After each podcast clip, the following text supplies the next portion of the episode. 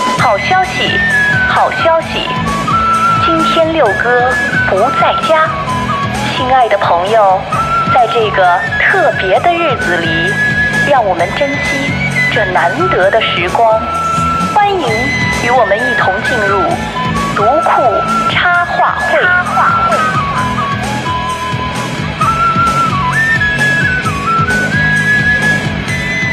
来，三二一，读库插画会。好，大家好，欢迎收听我们这样一个新节目哈、我们这个节目叫做“读库插画会”，其实它本来啊，我们想到另一个名字叫做“六哥不在家”。就是你看，收听我们这个播客节目的人，八成是我们读库的老朋友啊。我们以往读库的节目里边呢，经常是六哥出来跟大家聊点什么。今天不一样了，六哥不在家，我们要聊点轻松的啊，我们来闲聊一下。我们今天有三个，呃，我们一起来参与聊天的人，我们都是读库员工啊。我叫东东锵，我是杨队，我是包世明。哎，包包老师嗯，其实包老师刚才说他想，他想用一个假名儿叫熊猫战士。 好，我们今天这个独库插画会啊，就我们来试录一下，跟大家来聊一聊。呃，现在啊，正好是九月份，反正我们录音的这个时候正好是九月份。九月份其实有一个重要的事情，就是很多年轻人啊开始进入大学了，他们要开始他们的大学生涯。我们仨呢，刚才就临时碰了一下，我们觉得这个事儿也许可以跟大家聊一聊，我们这个大学生涯都是怎么度过的，或者说都是怎么荒废的。呃，我们仨人的大学年代也不一样，上的学校也不一样，是吧？好像差别还挺大。杨顿老师，你那时候是什么情况？这个我肯定和你俩差别非常大。我是九四年上大学，但是我首先得说一下，我不知道我上的那个能不能叫做大学啊？我上的是一个枣庄师专。呃，如果你不了解师专的话，你就可以想象一下，就是何伟的那个江城笔下的那个那所学校，嗯它其实就是涪陵师专。呃，我我记得我们上师专的时候，呃，师师专算大专，是吧对，上大专，哦就是叫什么高等专科学校，其实就是培养中学老师的。嗯，明白。嗯，但是呢，你要把他那个江城里面写的那些浪漫化的东西都去掉，把那些特别惨的、特别残酷的东西留下，那就是我的大学生活。九四年到九六年，我只上过两年，哎，为什么是两年呢？因为大专嘛，因为我那时候大专就是就是两年，哦，所以我十九岁就就到中学当老师了。然后我我还是第一年就教高二， 我的校长让我教高二，这是我的情况，肯定和你们差别很大。您当年是教什么呀？教物理，啊，教物理，我昨天跟包老师聊天儿，我提到一个年份是二零零六年，包老师说零六年他还上高中 呢，就吓了我一跳。对他，他算我学生辈的，而且算我最后一届学生。所以嗯我最后一届呃带的高三学生就是二零零六届，就是二零零六年高中毕业。那九四年的时候你在干嘛，包老师？九四年，九四年我还没什么太大多的印 象，我包老师还不是包老师可能还在床上躺着呢。 九九四年你几岁？九四年我才三岁吧，天 呐，哎九四年你才三岁啊！就我还正正在完美的躺平阶段。哎呦我的妈 那呀！所以到你到包老师上大学已经到了你是哪是嗯年最上大最晚的学？肯定 我是零九年上的大学，我是两千年。你看咱们仨差不多是嗯对三三代人吧，对对对，真是七零的后、八零后、九零后。对按对教育算对对，哎，我我我我是两千年上大学，我可嗯能既没赶上那个九十年代的那个，就是比如说到我们那时候，应该已经是扩招自费，已经是那么一个年代了，对。是吧？我们那时候好像刚开始你是那个对外经贸还是对外经贸哎有大两学，个什么经贸？北京还有一个是首都经贸大首都经学贸啊，啊，这俩学校可能是互相看不起的状态，可能啊都都觉得自己才是正牌的经贸大学，我觉得可能是这样的。呃，然后我那大学也也稀里糊涂的就报了这么一大学，当时唯一确定的事儿是想上北京来啊，所以就选北京的大学。然后啊你就天津老乡听见不高兴，没有啊，我们天津老乡来北京的可多了，对，嗯我们是来，我们是建设北京的一个重要的组成部分吧，嗯是吧？你们的大学生活是怎么度过的呀？反正我自己觉得我那四年是荒废的，就我那四年光玩了，就没好好学习，嗯，呃所以我觉本来得嗯你要说你荒废的话，那有可能，我认为你的大学你反而可能是收获最大的。哎，这是什么意思啊？因为呃这个我扛一个大旗哈，就是我们的祖师爷爱因斯坦他说过，其实是他引用的别人的一句话。呃，我看看我的小纸条说法啊，我背的课。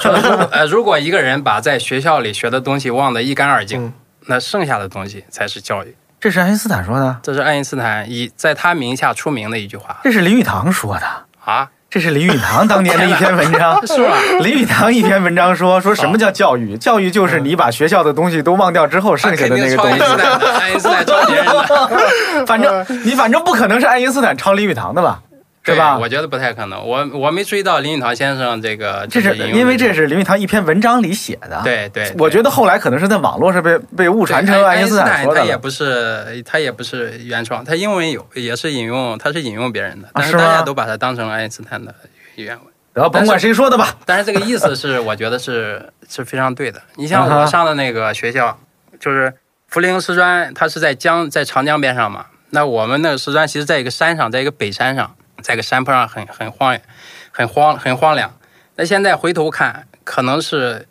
就是我们那个学校最特色的是什么？是学生管理，也就是说呃宿舍这个你的那个被子叠的是不是像豆腐块儿？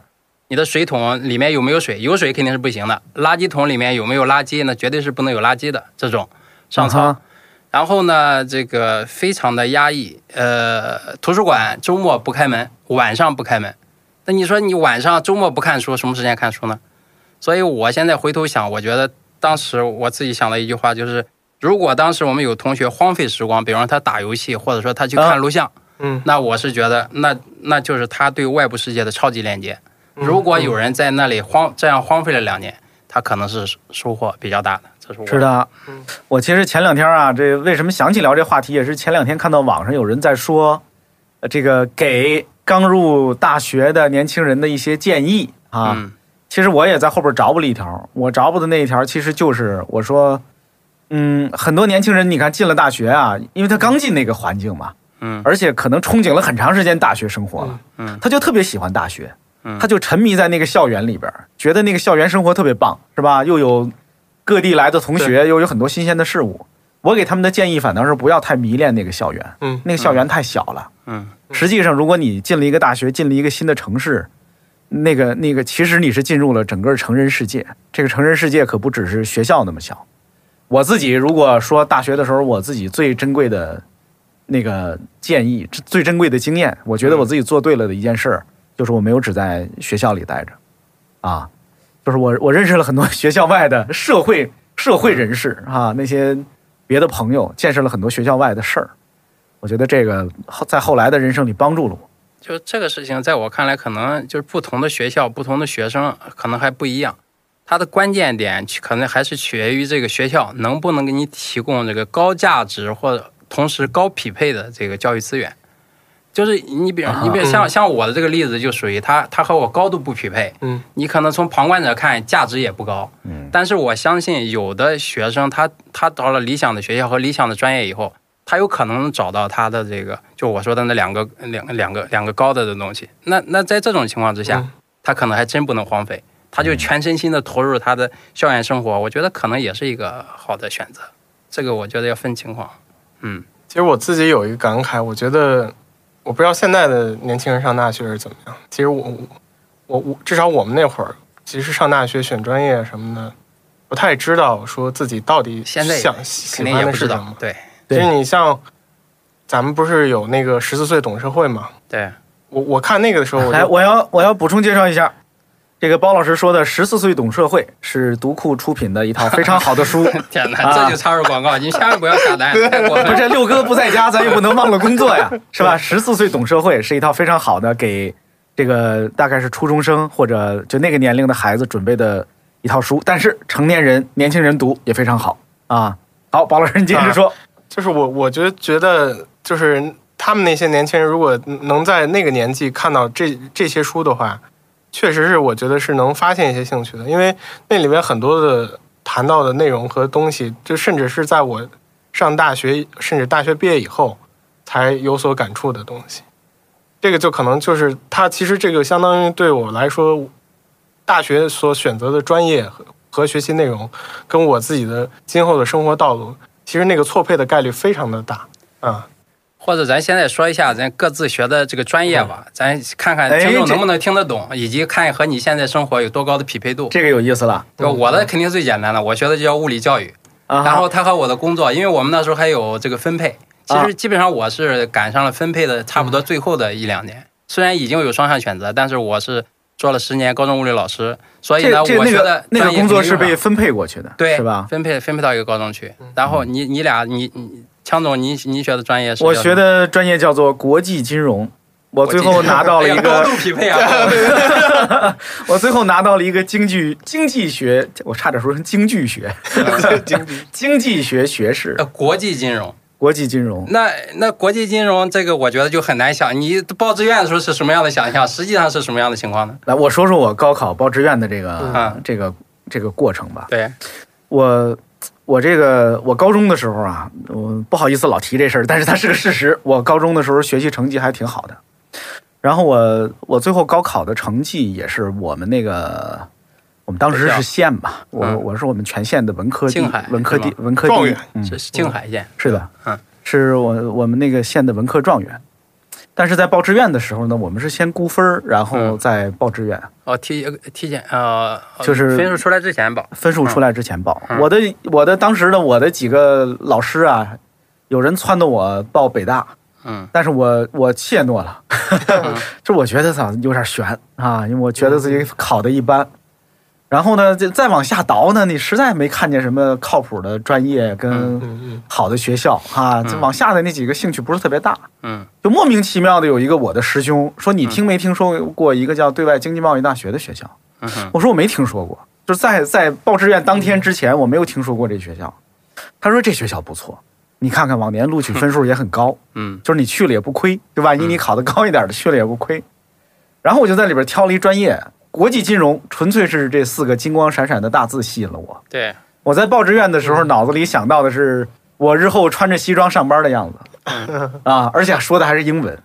就那 个那个画面吸引了我这。国际金融是对吧？高大上，对是的，结果但现在是穿短裤，对现在天天穿短裤上 班优衣，库，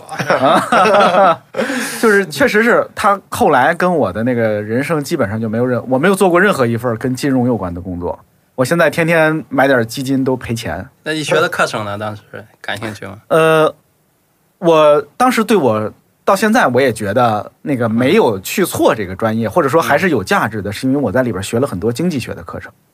我到现在也觉得经济学是人人都该学的东西。没错，啊，嗯而且呢，在那儿，由于它是一个经济类的院校，我在它我在后两年嗯开始辅修营销学的专业，嗯我上了一些跟营销有关的课，嗯这个还是对我后来我我做广告这一行哈、嗯还是有很大的帮助和启发的，所以也也不也不能算白去。然后就像杨顿老师刚才说的，就是。也许就是因为这个专业跟我没那么匹配，我没有那么喜欢它，所以干脆我就在学校外边玩了。嗯这些在学校外边玩的经历，嗯哼后来呃证明都是珍贵的。嗯就比如我上大学的时候就认识六哥了嘛， 嗯嗯我是大学生的时候就认识六哥，认识就是什么史航老师那是什么之类独库的。独库时代还是独库前时读代？库之前，读库早在前早在读库之前嗯，然后你看这些后来都变成了很有趣的经历，没错，是吧？嗯，他，但是现在如果我现在想想啊，当时很多道理是不明白的，就实际上你可以转专业的，嗯是吧？你甚至可以提前准备考一别的学校的研究生的，对嗯对，当时没那么想，当时陶醉在哎呦上大学的那个喜悦里头，那赶紧玩儿吧，开心吧。嗯哼，现在现在我可能碰上一年轻人，我会跟他说，嗯你可能得提前想想，是吧？嗯你你其实还有再选择或者重新嗯换个专业的机会的，当时没那么想。嗯，呃，包老师的专业名称我学的是观赏园艺，观赏园啊艺，对，多肉，你是被调剂的这个专业 吧？啊因为多肉被分到了多肉也差专 不业。多吧，反正就是我们学的就是认认植物，然后怎么把这些植物用于这个园林设计。我得插大个概话，啊，呃，包老师是北京林业大学，对吧？嗯，对对北京对，林业大学啊啊，呃，观赏园艺专业，对对继续对你看啊，我我我得再插一个话，你看我们三个人的这个自曝专业啊，也如果各位有谁想来读库工作哈、这对你们我觉得是一个不大不小的启发。你看我们这儿显然是不挑专业的， 对专业不限，甭对 对管甭管做什么的，反正都能来啊。对，听包老师讲讲他你这个报志愿以及你到大学的这个感受。其实我我最早的时候，我我报志愿的时候，我我其实想过想学电子商务，哇，那就高度匹配 了。对对对，我再插话，包老师现在是我们呃读库电子商务部电子商务部的负责 人。继续，但是但但是后来就是因为家里反对啊什么的，就就没有报这个专业啊，。家里反对啊？对，为什么 呀？但可能是因为觉得电子商务这种专业有点儿太虚了，因为其实，在西北那个小地方，大家看不到它的前景和未来。然后我自己报这个呢，其实也没有说特别明确的论据，只是因为我我在高中的时候就在亚马逊帮同学们代购，哎 呦，就是他是其实这个理由也很不充分，最后就呃，就是因为我妈其实是一个工程师嘛，她就就是可能她在她的理想化，我还是作为这种什么花花草草的比较安全，因为也不涉及到这个其他的呃就是相关的责任啊之类的。还是愿意让你当一个技术流，对对对是吧？对，这个其实也挺对的，嗯，这个思路也挺对的。对，就是这个选择专业这个事儿，就有很多专业啊，其实是浮云易散，是吧？嗯，我就记得当年读书，我读那个侯宝林的那个传记，侯宝林就自己说，我的孩子，我最希望他们从事的职业是厨子。嗯最希望自己的孩子当厨师，因为厨师啊是一个不管世道怎么变，大家总得吃饭吧，是吧？大家得吃饭，厨子就有有活路，是你就不必担心任何。我猜这个话呀，从侯宝林的嘴里说出来，就格外的有一番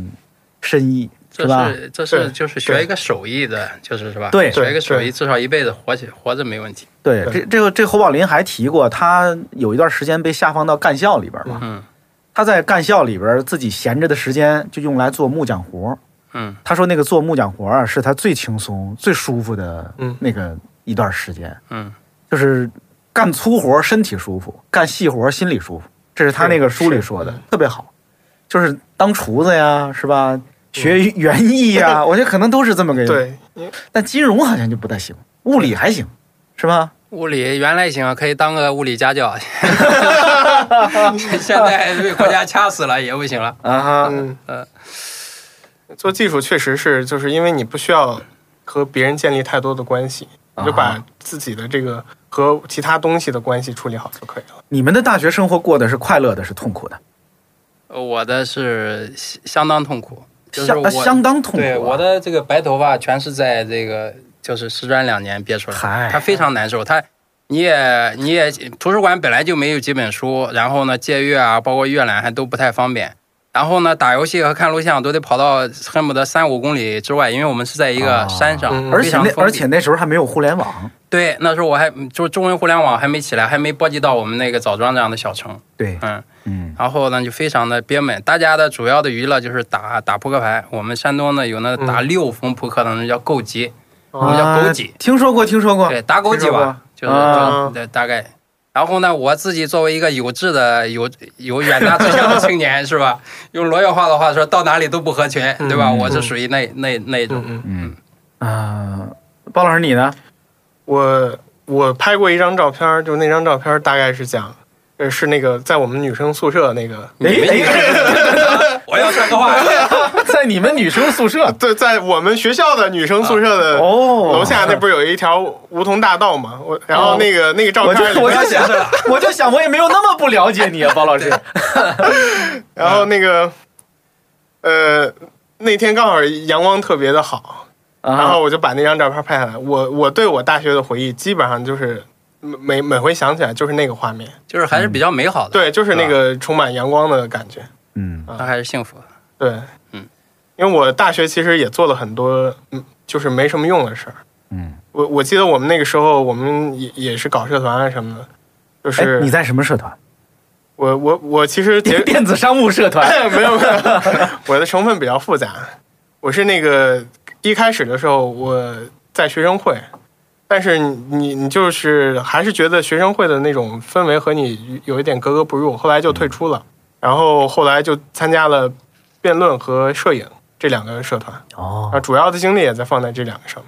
行，嗯他这两个我插个话啊，他这两个特长在工作中都用上了，啊嗯 是的特别是第一个啊， 对的，对的。吵架能力很高啊。 我觉得大学的时候，你看，我看网上一些老师写的那个大学建议，就是说，呃，他给的建议是不要太拿社团当回事儿啊。有很多老师是这样的建议，他哎这个我我还是主张这个匹配度。对，嗯比方说一个、一个孩子，他他就想在在在这个江湖上这个这样走动，啊哈他不想进入庙堂里面，那他可能就就他可能对学生嗯会这个就怎么样。他如果一个孩子他想，比方说在政界发展，啊对吧？或者他自己家里他父母他也认同，就给他有有一个政界的一个发展方向。那么学生会对他对就是认识咱中国社嗯会或者某种什么体系的一个特别好的一个实习对见习的对一个对嗯一个场所。呃，我自己上大学的时候是一个社团狂 魔， 我加了好，我加入了好多社团。我们学嗯爱校好嗯的爱好广泛呗，其实主要还是你看，我还是因为我对那个专业不感兴趣。嗯，然后呢，那那我当时喜欢的也无非是文艺了啊，嗯所以参加了一大堆文艺类的社团，呃，文学社、话剧团，什么英语协会，什么什么。嗯但是当时还没有相声的社团学生没对有吧，但是你看我们那对吧话剧团呐，嗯，我们那话剧团里大家没事儿就说相声。哦就是还有人爱好，但是没有相有声，嗯，我现在有点后悔，我当时上大学的时候没有没有创办一个相声社团。其实当时那就没有德云社什么事了。没没没没谈不到谈不到，但是。呃，包括学生会，我后来、我后来是我们院的学生会副主席。嗯那、其实，在那个竞选里边有，些事实也不一定非得说，强 总，没没没，其实是这样的，我觉得那个过程特别好，嗯就是加入这些社团，嗯对我来说其实是见了很多世面。认了认识了很多人，对这些社团呢，有一些说实话对你是正向的输入，就是你既结识了好朋友，又呃见了世面，是吧？还学了知识，长了本事，这是有可能的嗯。呃，就比如我刚才说的那什么文学社呀、话剧社呀，我都学了本事，接触了好朋友，有很多现在都是好朋友。但是比如学生会啊等等，还有一些别的社团，对我来说是一个祛魅的过程。嗯，对吧？你你加入对了，对嗯你看了他们是怎么做事儿的，你知道了他们一些背后的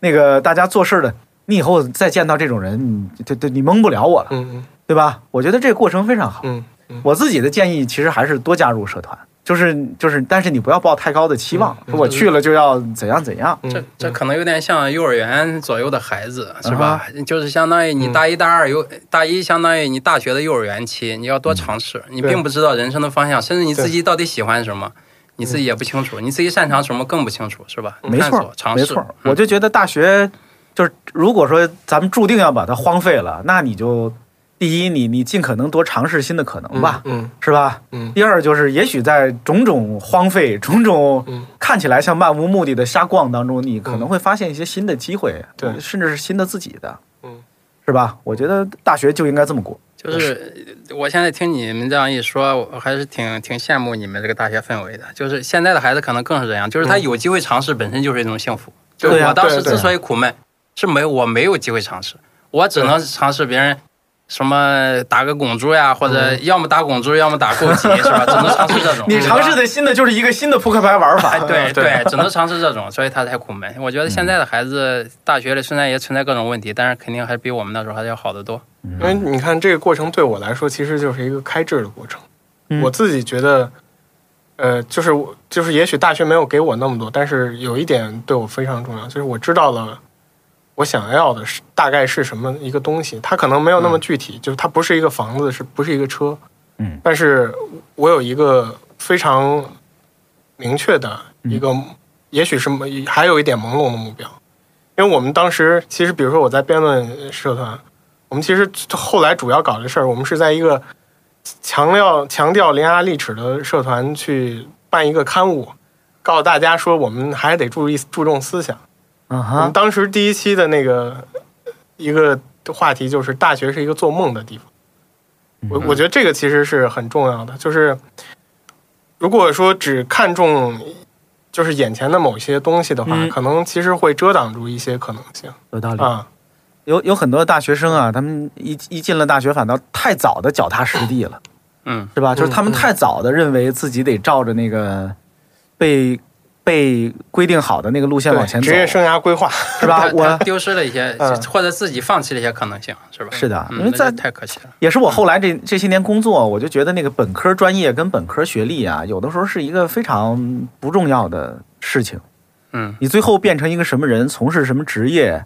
就是你最后干了什么，跟跟你那个本科专业、本科学校，其实啊，就是可千万别被它绑定。所以这个本科从从一定意义上讲，其实还是一个基础教育。我觉得它其实是个预科。所以，所以前段时间有人好像是冒充教育部长的一个说法，说啊是将是来是大学普及到大学对是吧？然后所有人都上完本科，然后再分类，有人去当工程师，有人去当水电工人，对嗯有人去当程序员，对吧？我觉得咱们现在的这个高中、中学教育啊，嗯我我以我的观察，虽然我观察的并没有那么深入，嗯，我觉得还是没有好好的承担起来这个大学预科的这样的一个职责。对，这确实，高中生啊，在选大学、选专、选专业的时候，还是一头雾水，根本他没有在高中的时候想明白自己要干嘛。所以那个大学嗯本科专业，很多人真是乱选的。嗯我自己建议我家里的那个表弟表妹什么之类的、嗯选大学，我都告诉他们我我自己的原则啊，仅供参考。城市比大学重要，大学比专业重要嗯，啊这。这是现在比较主流的是的，是的，看法。我就觉得，因为你你后边那些都是可以变的，可以对可以转的，对可以改的，对但是那个环境有可能是很很重要的。对，嗯，就是今天听听你听你们这个讲的这个，我觉得可能听听众可能只能对包老师的中国林业大学印象好一些。北京林业大啊学，北京林业大学北京林业大学对啊，对对，还不叫中国。我们那大学还行，我也是吧不能你赶紧我也不能找补一拆下 拆母校的台。我们母校最近正要搞校庆呢，好 像是吧嗯我们学校主要是因为不管我们，啊，其实其实挺好。你看，就包老师他在上大学的时候，就是至少从大学的里面，他得到的正向的东西还是还是比较比较多的。对我我觉得我当时我实际上在大学里边最大的收益啊，我做的正确的选择，第一个是我来了北京，嗯，北京很重要啊，就实际上北京这个城市还是有更大的空间，哎我再插个话，嗯就是我刚才咱是谈到了，就是外部的东西都比较多。其实我觉得有一个关键还是取决个人的选择，嗯就是你刚才你你谈到了对吧？你选择来北京，这个呢就是你自己坚定的想法。对啊呀、你在多少年前你就你就朦朦胧胧的你就想到了，就城市比大学更重要，嗯，对吧？你就你就在实践这句话。对对对吧对，那包嗯老师呢，他自己也做了，他在学校里他他选择，他也做了自己的选择，对啊呀、是吧？对呀、这个这是现在在我看来很多孩子存在的问题，就是很多孩子习惯了别人帮他选择，嗯他自己没有选择的意识，也没有选择的能力。觉像得我当年在高三的时候，就是只要高三毕业，他找来找你报志愿的时候，很少有学生说老师我就想考哪个学校，你看我今年能不能考得上？都是说老师你看我报哪个学校合适啊？嗯或者直接问你哪个学校好找工作呀、对或者什么之类的，对吧？他没有自己的想法，我还发现最近这些年啊，这年轻人有很多，就是他们会因为，比如说我要选一个九八五，我要选一个二幺幺，嗯啊这样的想法，嗯而去一个他，比如说我我知道我一些远房亲戚家的孩子，嗯，比如他为了要上一个九八五的学校，嗯，他去了一个他根本不喜欢的地方、跟学校、跟专业，只是因为那个地方是一九八五学校，或者是说对嗯对说是一一本吧，什么之类的、啊。他为了要那么个东西，就好像我就这个事这情个在我好奇看怪来不是这个孩子的责任，是我们社会也好，家长也好，给他提供的信息不够。就是说你比方他为什么要纠结二幺幺九八五，嗯就是他不理解的中间到底差别是什么，对他只能对这嗯个大学贴标签。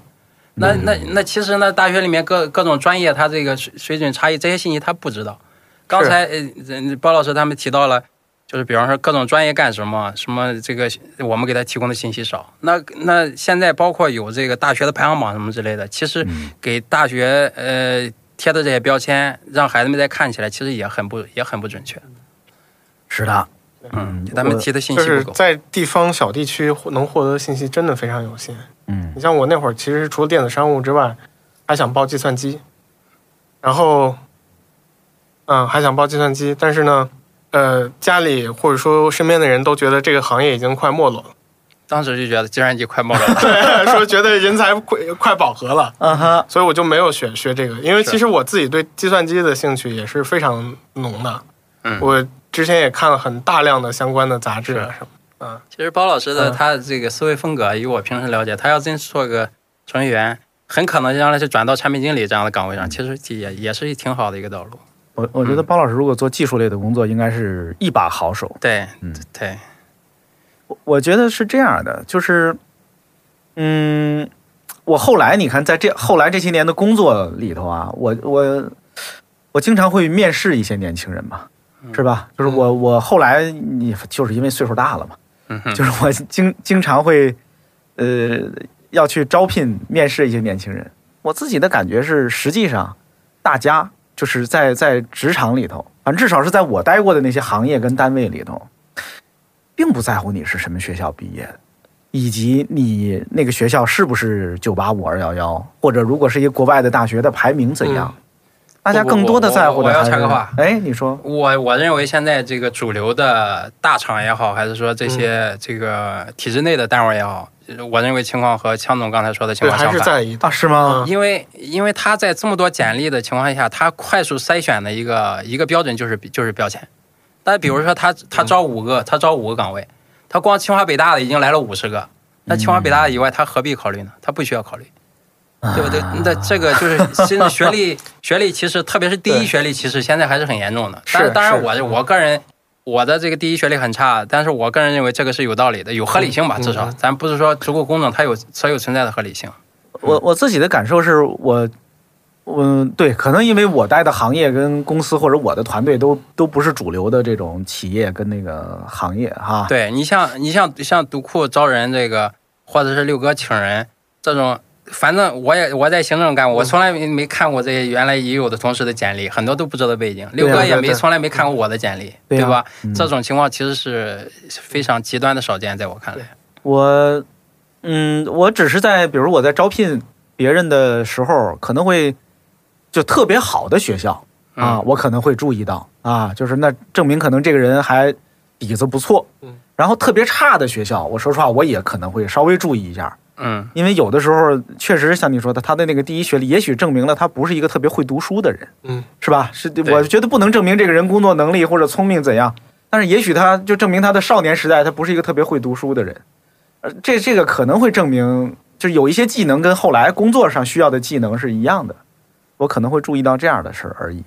就是我我来举一个就是这种第一学历和学习能力 高度对应的一个例子，这肯定是一个嗯个例。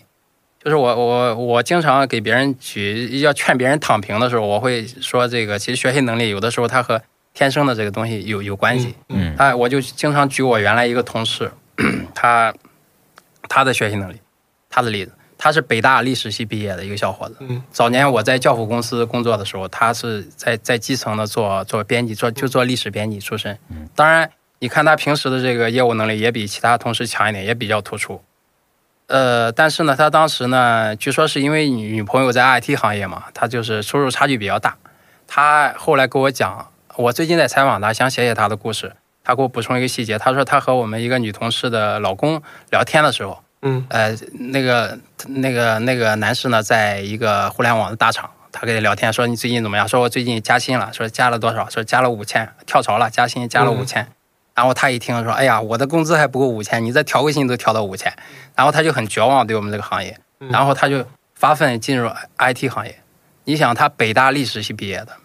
虽然他在历史系也开过高等数学，嗯嗯他考的北邮的研究生。嗯那在他的说法里面呢，我当时想考北大，但是考北大觉得困难比较大，我考北邮吧，把握大一点。嗯他就自己私在家复习了半年，所有的这专业课，什么计算机什么这些东西，全部是自己看书。嗯当时呢，我我觉得这种网上的课程可能也不太多，嗯嗯，当年就考上了。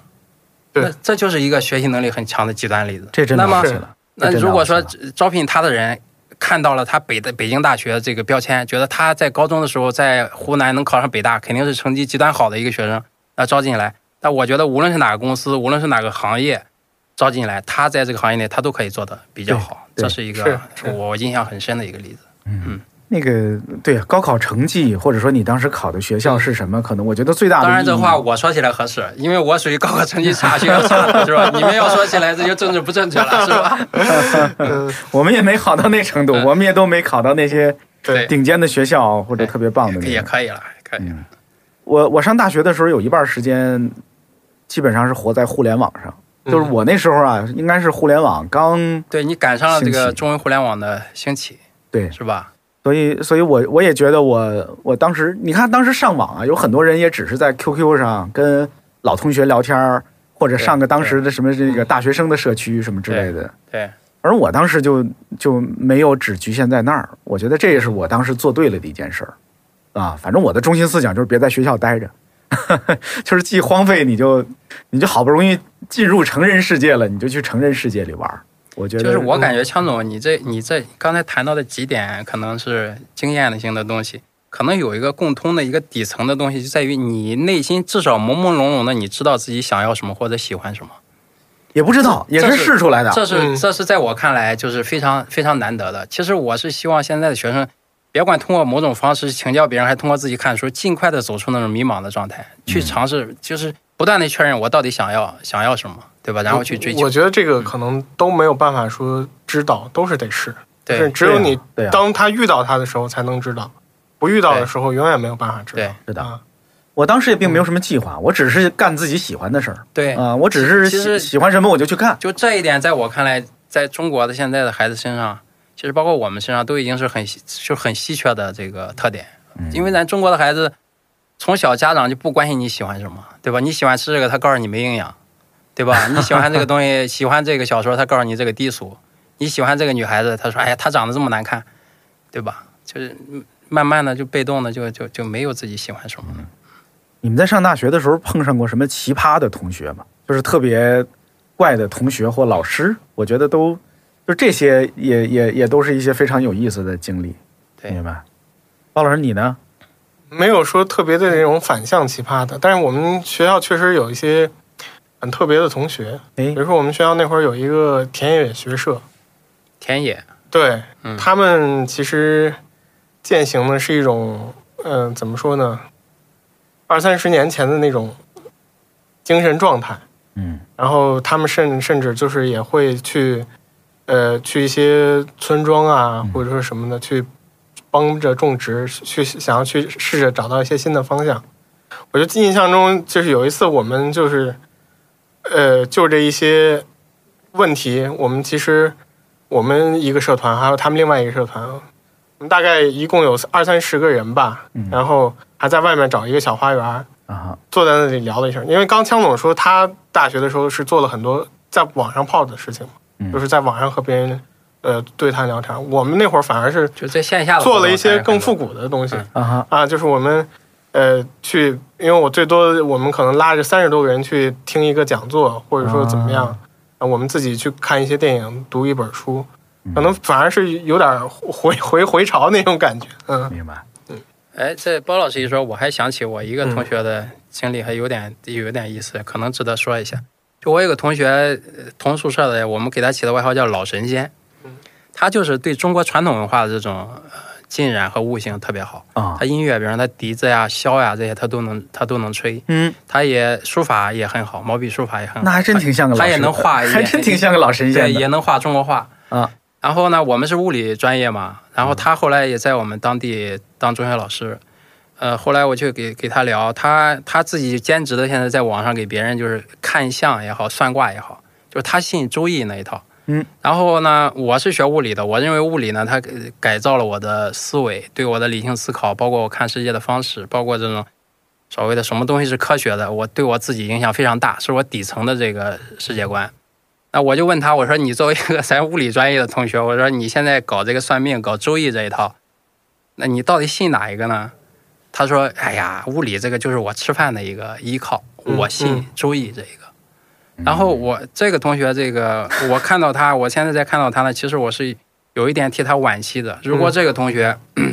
如果我们这个他自己努力也好，或者我们稍微给他提供一个一个好的教育机会，嗯嗯，他哪怕他在现在仍然在研究周易，他也可以取得比现在大得多的比学物理强，成就。对，是吗？就对是物理，因为他实在他就是不喜欢，不认同。对，他就不认同，他就是这个物理没有，呃，只在技术层面上对他有影响，在思想层面上对他没有影响。那现在，呃那我可能对我来讲就是就是相反的。我惋惜的是，我们的教育没有给这样的人找到一个提升的一个一个一个空间，无论是在艺术方面，当然他自己嗯也可能有他自己的原因啊，嗯我还是觉得挺惋惜的。我觉得如果是现在这嗯个年代，可能就好一些。就现在这个年，如果他想，甭管是自己学习还是自他己在进步，哎也也其实可能也没那么容易，因为我就想杨振老师说这个，我就想起来，我我有五六个大学同学，就跟我很关系很好的同学，就是在我刚认识他们的时候，他们都是就是健康快乐的年轻人，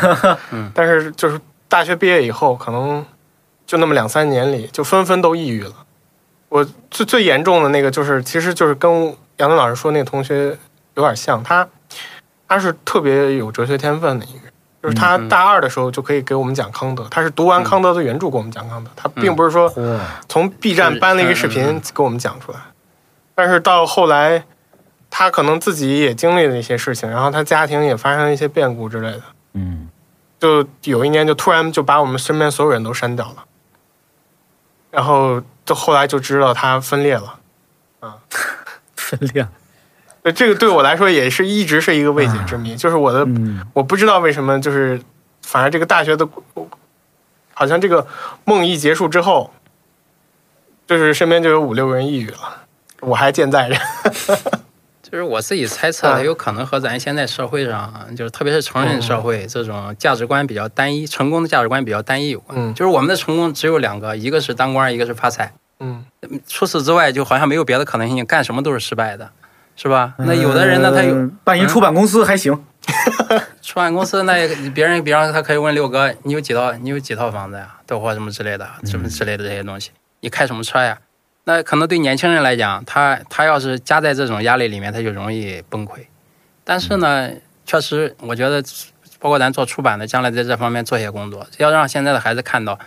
就是人生的成功确实是定义可以很多的，对吧？除了升官发财以外，这个还有还有别的可别的可能性。而且我我是我在上大学的时候我就有这样的感觉，我觉得我身边的很多同龄人他们非常想要确定，就是在我看来，呃我们那个年纪，甚至包括我现在这个年纪，都不是说需要去确定的年纪。你这个确定是和可能相反的一个词，是对吧，就是大家好像没有办法接受一个事实，或者说某某种生活状态是暂时模糊不清的。嗯嗯，他们就非常急于说，我一定要定下来，我要做什么，我要有什么，嗯嗯就类诸如此类的很多的选项，他们都希望是固定的。我我想起来这话怎么说了，嗯就是我我我明白，我第一次明白了我当时的问题出在哪儿，就是受包老师这个启发吧。嗯我上了那么多年学，我拿到了一张录取通知书，那张通知书告诉我你被哪个大学的哪个专业录取了。嗯对于一个学了那么多年的小孩来说，我认为那是个结束，嗯，那是我学习生涯的结束嗯。好嘞，总算完成了。嗯，但实际上那是个开始才对。对对对，可能很多小孩儿跟我当时一样，会把它认为是一个结束，嗯啊，就是得了，我的命运，呃，终于有了一个结论。嗯我们当时教高三的时候，其实就拿这个东西来激励学生嘛，就告诉他高考就是一个终点，你翻过这座山就就就幸福了。嗯嗯，所以现在有那个漫画嘛，其实非常贴切。翻过这座山，发现有更高的，有更高的山。对，是的对，当然，它有一个合理性在哪呢？因为高，特别是高三一年，这个学生的升学压力太大，太苦了。对，但嗯这时候我们高中老师也没有办法，明有时候明知道是一个幻象，也得告诉他，是吧？嗯嗯但实际上就是真的那种一进了大学就能赶紧调整心态，说这是一个开始，我得想没有没有未来，他确实不会或者甭管是为他准备还是想这，这个太少了。他总得封个半年，有的可能都封了四年，因为他高高三一年他太痛苦了。很多人，你像现在小孩子，他对学习他肯定是天然是有兴趣的，但是他高三一年绝对给他磨的全部都没有了，因为他确实太变态了，是吧？杨敦老师，你教了多少年高三？我教过十年书，带过六届高三，从二零零一届到二零零六届，我是连续带了六年高三的物理老师，带两个班的物理老师，呃这个高三班主任，所以我经常戏言我自己上过六年高三，相当痛苦。啊，您这六年的，就是毕业生有变化吗？能能看出点能看出点趋势，因为我到后来呢，就带的尖子班、实验班比较多一些，能看出来就是就是农村的孩子在这个最顶尖，就是能考清华北大这样的层次上，就是越来越没有竞争力。就是我就我这几年正正赶上那几年能看出这个趋势，那现在这个应该是更更严重了，为什么？为什么没有竞争力啊？就是因为对因为到到后期就开始有了自主招生或之类的，就所谓的就是关注素质呀或什么之类的，就是城里的孩子，他的生活压力更小，他的视野更广，他家庭可能给他的熏陶也更更充分，他就是竞争力更强更强一些。农村的孩子，他首先他外语不好，他的发音可能就像我现在普通话口音一样，对吧？那那他就是会有先天的一些不足。我们、嗯我们大学宿舍里有一个山东同学，济宁的，金晶呢和嗯我很近，嗯啊嗯，确实是他的英语口音被我们嘲笑了好几年。是呀、是呀、但是我是我现在就是我第一反应啊，包老师问我这个问题，我的第一反应就是这个，这是挺让人、嗯挺让人难过的一个事情。是嗯我当时啊，嗯，上大学的时候，我其实有一段时间是我我常去北大，嗯嗯，这能说 吗？就你刚去，我女朋友在北大，当时我的女朋友在北大嗯有，些事哎实不一定非得说。说六哥不在家嘛嗯，坦诚一下，对，我当时因为我女朋友在北大，所以我老去北大、嗯啊，就是我我当时的第一感觉，说实话，那个羡慕嫉妒恨呐、让我对北大的第一感觉是北大也不过如 此，是吧？我看北大的那些学生也都呆头呆脑啊，嗯北大以外的人都经历过这样的对心理啊过程。各种神经病、嗯是吧？因为我还是接触他们的那些学生，嗯要参加他们那些活动。但我后来慢慢就是醒悟过来了。嗯北大的好，就是那种好学校的好，可能就在于它能有那么多神经病，对，它包容了那么多各种各样的神经病，嗯对那么多有趣的、有意思的、奇怪的人。对，这个呀，在我们那个学校或者在很多别的学校里是见不到的，我们只能见到平庸的或者比较嗯单一维度的人，对，而不像那种特别。我我有点后悔，我当时没报一综合性大学，因为我们那学校是一个经济类的嗯比学较校专，业。嗯是的，但如果是一个综合性的大学，如果是一个更大的一个池子，可能我能就能见到更多的物种，能交更多的朋友。我觉得这个是一个，就是我还是喜欢总结，我是觉得里面像北大你举的这个例子，就是两可能是两个方面的原因吧。一方面就是他这个像我刚才举的我那个同事的例子一样，他能力到了一定程度以后，他的自由度要比普通人更高，对吧？他的嗯对嗯自自我意识或者内心也更也更强大，也更强大一些。同时呢，他学校好了，他这个包环境的包容或者价值观的多元化，嗯嗯可能也会更好一点。我觉得这两个都有。是的像像我嗯原来在的那样的学校，就是反向的一个极端，不能容忍。不说了，嗯、包老师，嗯，如果你重新回到你的大学，重新过你那几年的大学生嗯活，你会有什么改变吗？还是你觉得你原来过的那种过法就还行？有什么要修正的地方吗？我觉得唯一我想修正的地方就是我当年，因为我考研后来失败了嘛，就是我、哦，你本来是要考研的，对，我那听到要考哪儿的研？要考什我么？本来是，其实我动过想考社会学的念头嗯啊，嗯，然后后来就是也是因为没学过嘛，然后也也纠结，后来就还是报了我们学校风景园林。我其实特别后悔，当时应该反正都没考上，就不如学一年嗯啊。我觉得我我觉得这是对我来说是一个必必须要做的学一调年整，是指什么？就是学社会学，就是完完整整的用考研的方式学一年社会学哎。呀，我当啊时我就即使没考上也学也嗯对，也好就好是学一因年。为那个过程可能会让，呃，你对他的理解非常的扎实，嗯，我当时高考的那一年，我还真的认真的看过，就是北啊大社会学招不招生，就在我们那儿招不招。嗯，我印象中是招的很少，让我没有勇气敢报一下。对，但是我当时不知道人大的社会学也很好，也很或者那么好。，对对嗯我当时如果知道啊，我可能真就报一人大社会学就得了。对，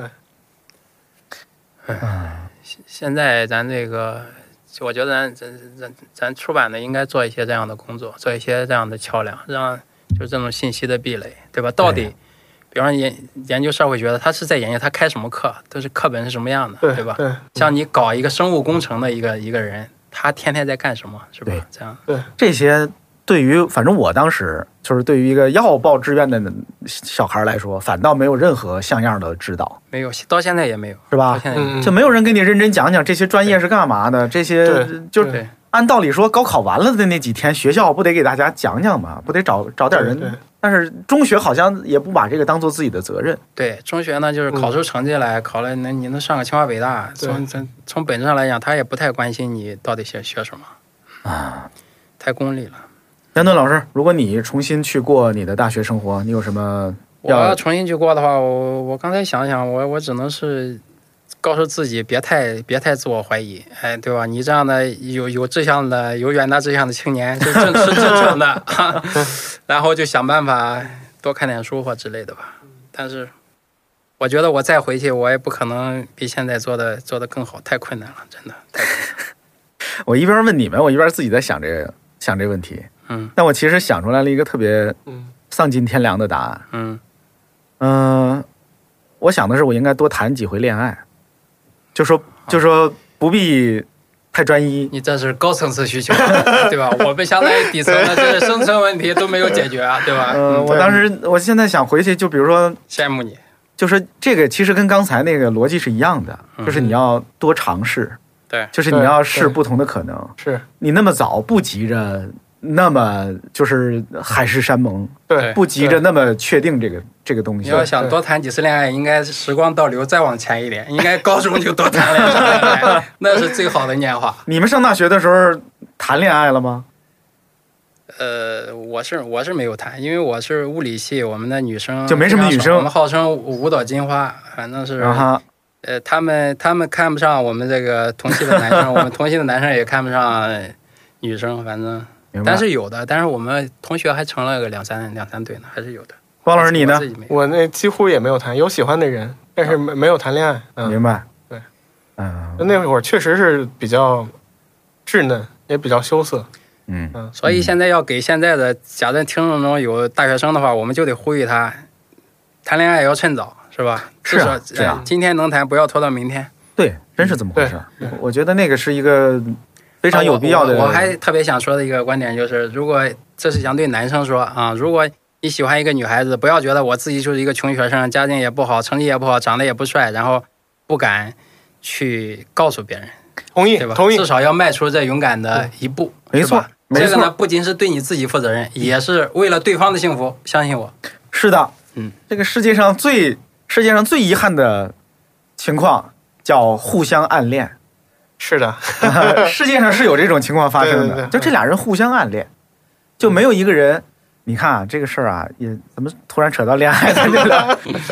大家有很多兴奋时点候就是率先把这个把这层纸捅破的人，对，率先表白的人，其实是是勇于承担责任的人，他承担被拒绝的风险、对啊。这个事情，这个当然我还得插句话，就是虽然我刚才进行了热情的呼吁，但是我还是要提醒你，就是相互暗恋的概率是非常小的，最大的可能是你在暗恋别人。但是即使这样，你还要勇敢的说出来。哎被拒绝，呃被拒绝也是非常重要的一部分，对是吧？嗯对是的你多被拒绝几次就好了，这个是一个重要的学习。大学期间是难得的这么一个，甭管是恋爱还是生活还是其他的事情，就比如刚才我说什么学生会那些社团对，那是对你日后生活的一个演练。是对，难得就是大学这些社团这些事儿干砸了也没什么多大的责任，是吧？我觉得谈恋爱也是多练习、多尝试，啊试嗯错非常重要。对的。嗯，好呗，咱们今天先，嗯，咱们今天这话题先聊这些，是吧？好啊在六哥回家之前结束我们的谈话吧。对对对快回来了。对，咱们要不要一人再说句什么？如果真有一些年轻人听了咱们这个节目，一人再说一句，然后跟大家道个别。你先带个头吧。我先带头啊。嗯，那我带头就是，还是跟我刚才说的这个意思是一样的。呃，大学生活啊，不代表你只能活在那个大学里头。呃，年轻人啊，别那么早早的确定自己的未来，把大学视为一个起点，不要把它视为一个结局。这就是我要说的。包老师，呃，我觉得对于我来说，大学最重要的就是找到自己。嗯哼，好，我想说的是，就是无论你是小小学还不行，无论是中学、大学，还是将来成人工作以后，就是一定要有有自己的想法。这个人生是你自己的，他怎么过，你自己要要有自己的想法。哪怕你就是说想荒废一辈子，想想躺平，那也是你想清楚以后的躺平，而不是稀里糊涂的躺平。如果你想奋斗，也不是在别人的逼迫下九九六的奋斗，而是在你自己想清楚以后的努力的奋斗。好的，得各位听众朋友们哈、我们今天是我们这个读库插画会的哈、第一次录音，我们呀、也在找这个说话的感觉。嗯，只有我找到了，因为我不断的插话。对我们我自己觉得哈，我们可能还是聊得太严肃了，但是没事儿哈，给我们点儿时间，我们慢慢聊着，也许最后就放飞自我了啊。反正六哥不在家哈，我们这个等到什么时候我们这嘴里都没把门的了，就说明我们这节目啊找到这感觉了。我们所说的啊，不代表任何机构啊，不代表任何品牌的官方立场，我们纯粹是代表个人在跟大家做交流。希望大家喜欢我们。如果大家觉得哎这样聊聊还不错，我们可以邀请读库的其他老师们啊也来参与一下我们这个插画会。大家如果你们知道啊，读库里头哪些老师是你们听说过名字，但是没听过他说话，希望他来聊一聊什么的，欢迎留言告诉我们，我们嗯努力说动他们试试，是吧？好呗，那我好嗯们的再见先聊到这各儿，位再见，再见。再见喽。亲爱的朋友，欢乐的时光总是特别短暂，美好的记忆却永不会消散。今天的读库插画会到此结束，让我们相约下次再会。